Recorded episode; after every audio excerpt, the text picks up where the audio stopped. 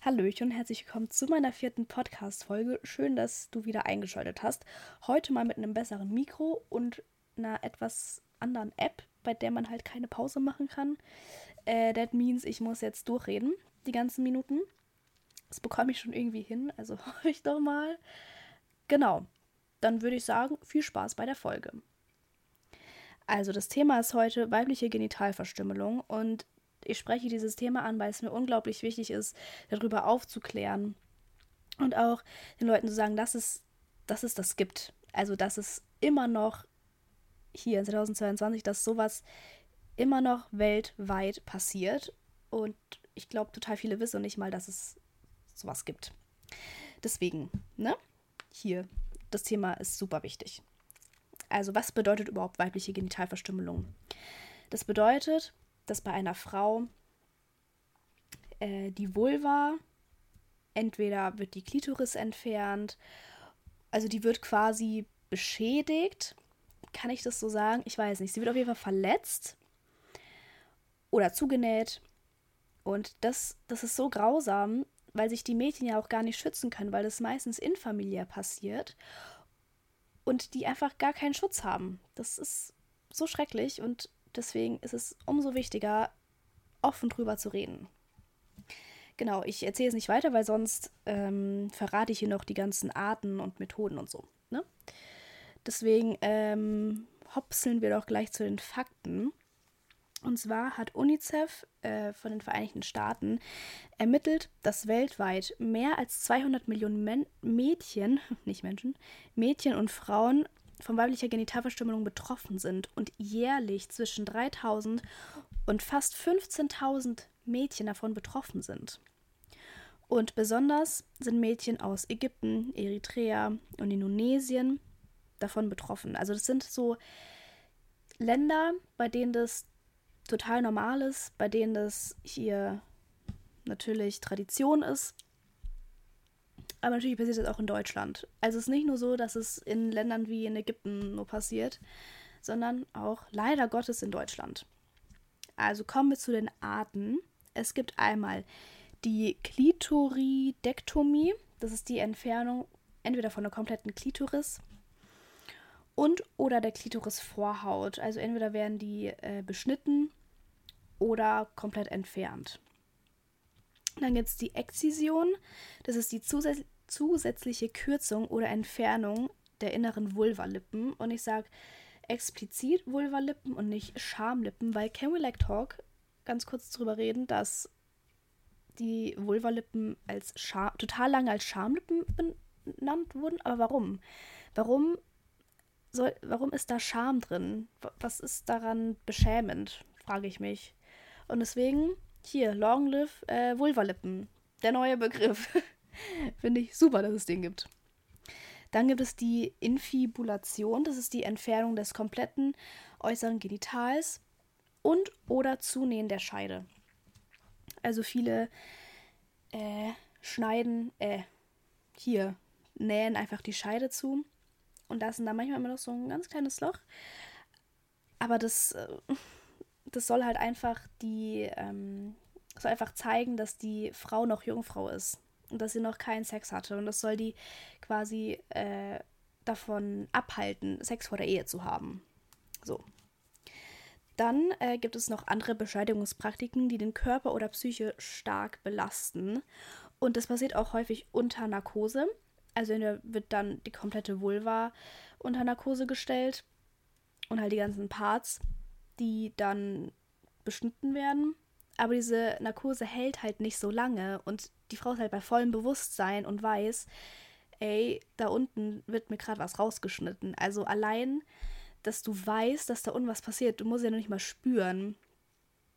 Ich weiß ja nicht, ob die da überhaupt draufschauen können, dürfen. Ich hoffe nicht. Ich hoffe, dass sie nicht gezwungen werden, das auch noch mit anzuschauen, weil ich glaube, dann kriegen die echt einen fetten Kollaps, was sie auch jetzt schon tun, verständlicherweise so. I mean, imagine, so.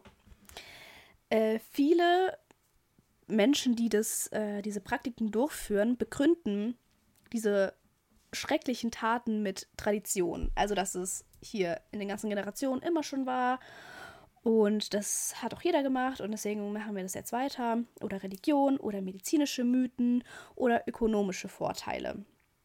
Also bei den medizinischen Mythen ist es halt so, dass in vielen Gesellschaften ne, die Vulva als unrein oder unhygienisch gilt. Und deswegen wird sie halt rausgeschnitten. So, weil viele denken, oder bei vielen ist es verankert, dass die, wenn der Mann die Klitoris berührt, dass er davon sterben kann. Also dass die Klitoris tödliche Erkrankungen auf sich trägt. Und sobald der Mann diese berührt, äh, kann er davon schwer, schwer krank werden oder sogar dran sterben. Also keine Ahnung, wer da drauf gekommen ist und wer das hier durchgebracht hat, dass die Klitoris, wenn man die berührt, ne, beim Sex oder I don't know, dass das äh, tödlich enden kann. Ne? Also aufpassen. Nee, äh, aber so. Und deswegen wird die halt eben entweder äh, komplett rausgeschnitten oder hier verletzt oder zugenäht. Ne? Und ökonomische Vorteile wären dann, man kann für eine beschnittene Frau ein höheres Brautgeld fordern, weil die Braut dann ja quasi wirklich Beweis an sich hat, dass sie noch Jungfrau ist. Und eben mit diesem Zunähen, ne? Weil wenn es zugenäht ist, dann kann ja da nichts rein, so. Und es wird auch ganz oft nach der Hochzeit dann die Nähte werden dann aufgemacht, damit die dann eben für ihren Mann äh, als ne, Ding zum Sex haben benutzt werden kann. Also weiß ich ja nicht, was ich davon halten soll. Ne? Am, gar nichts. Ich halte davon gar nichts. So. Also kommen wir zu den Folgen. Also akute, Komplika äh, akute Komplikationen weiblicher Genitalverstümmelung sind Schmerzen, Fieber, gefährlicher Blutverlust. Die können von, allein von diesen Beschneidungspraktiken verbluten. Weil ihr müsst euch das vorstellen, das, sind, das ist kein medizinisches Personal. Das ist wahrscheinlich mal desinfiziert oder sterilisiert, ja. Die benutzen da vielleicht noch nicht mal scharf, scharf genug Stuff, also halt zum Beispiel Messer vielleicht sind die Messer nicht scharf genug, um das wirklich smooth rauszubekommen. Und dann, ne, liegt oder sitzt da halt einfach ein Mädchen und verblutet, weil die dann einfach nicht wissen, was sie machen sollen mit so viel Blut.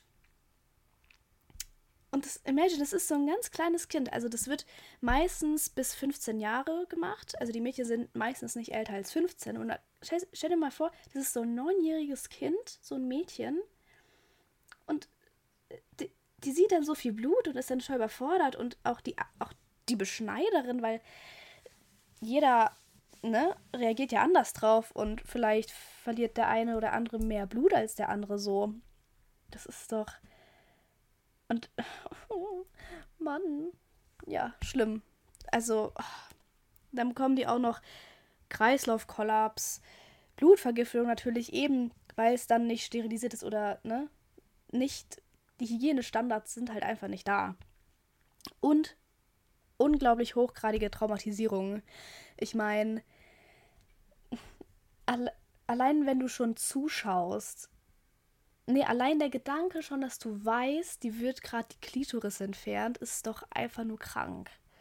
Und der Gedanke kommt dazu. Vielleicht äh, wirst du auch gezwungen zuzuschauen oder so oder erspähst irgendwas dabei, und dann auch noch das Blut, weil ich meine, auch wenn du da nichts spürst, die Schmerzen danach natürlich, ja.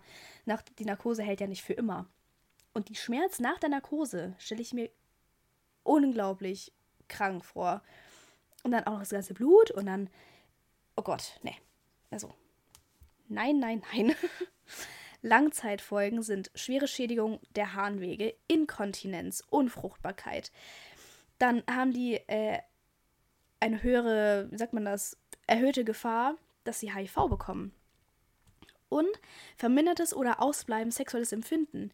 Natürlich, weil die Klitoris ist ja hier der Part, äh, sagt man das, der Part, der am meisten Nerven hat vom ganzen Körper. Und das ist doch, wie soll die Frau denn jemals wieder Spaß oder Lust empfinden, wenn ihr diese wenn ihr dieses kostbare Teil, die Klitoris, entfernt wurde. Also, wie, also, weiß ich nicht. So, also dann ist sie halt für den Mann da und der kann dann sich dran bespaßen. Die Frau hat aber dann keinen Spaß mehr dran, weil sie spürt ja nichts. Sie, sie spürt nichts. So, das ist doch. Ja.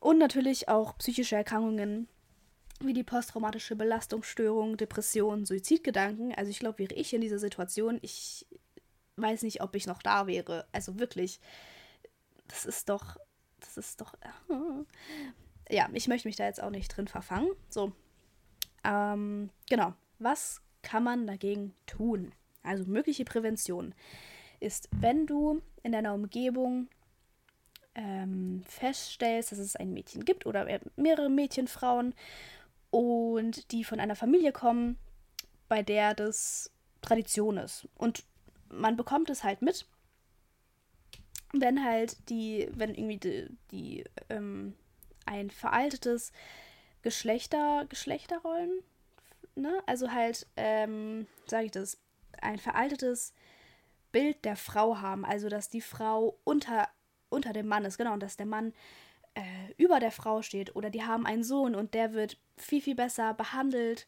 und so auf ein Podest gestellt und die Frau ist halt dann eher so zum Putzen da und zum Kochen und der Mann wird halt quasi bedient zu Hause, ne?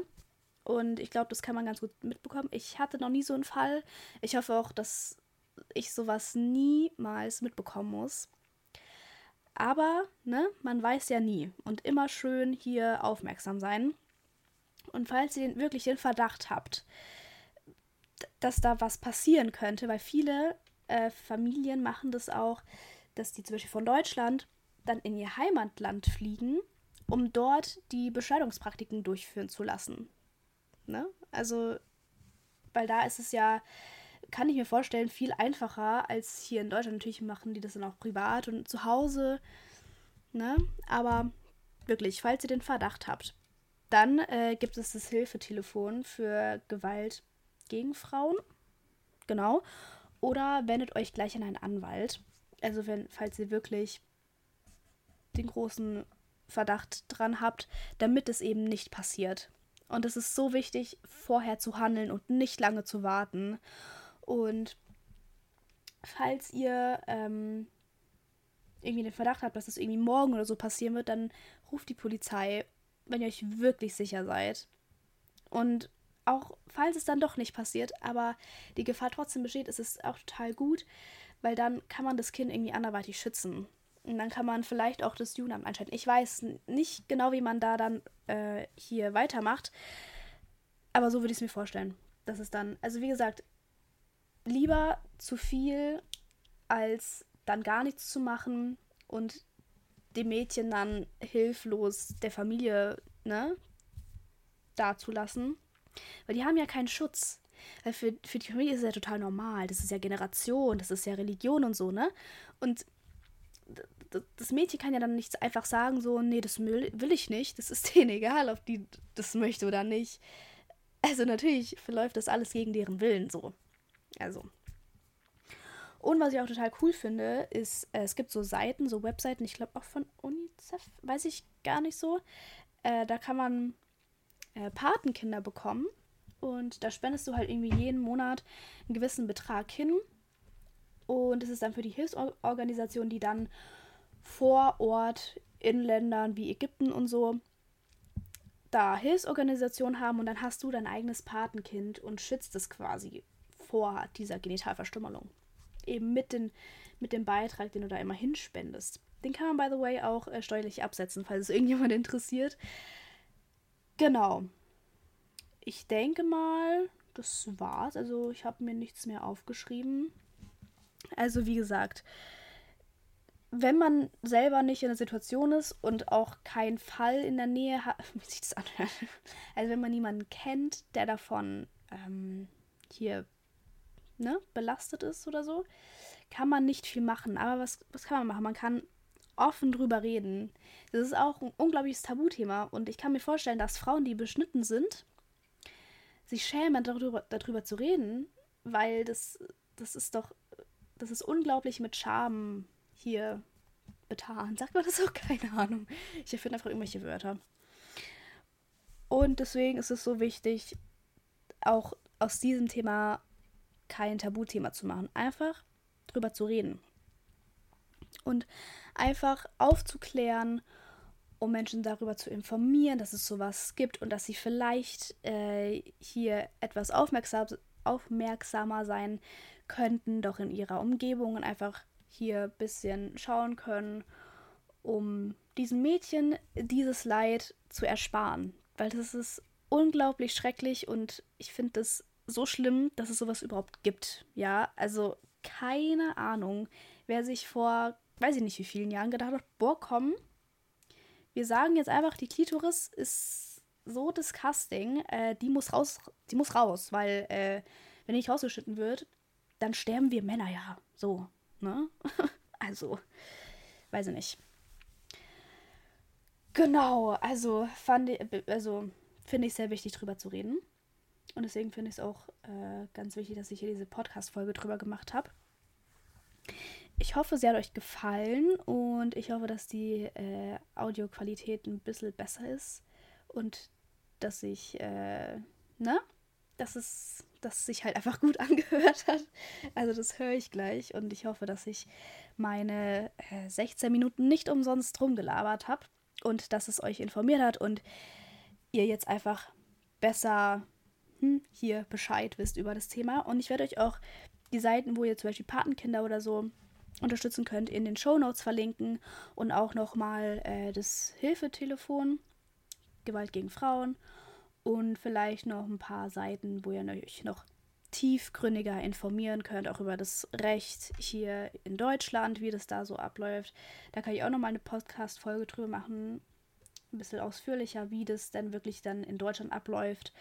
Äh, mit den, Sch also ich glaube, das ist natürlich ist eine Straftat, ja, aber wie das dann hier so verfolgt wird und so. Ne? Also, wie gesagt, ich hoffe, es hat euch gefallen und äh, ich hoffe, ihr schaltet bei der nächsten Podcast-Folge auch rein. Und dann hören wir uns. Tschüsschen.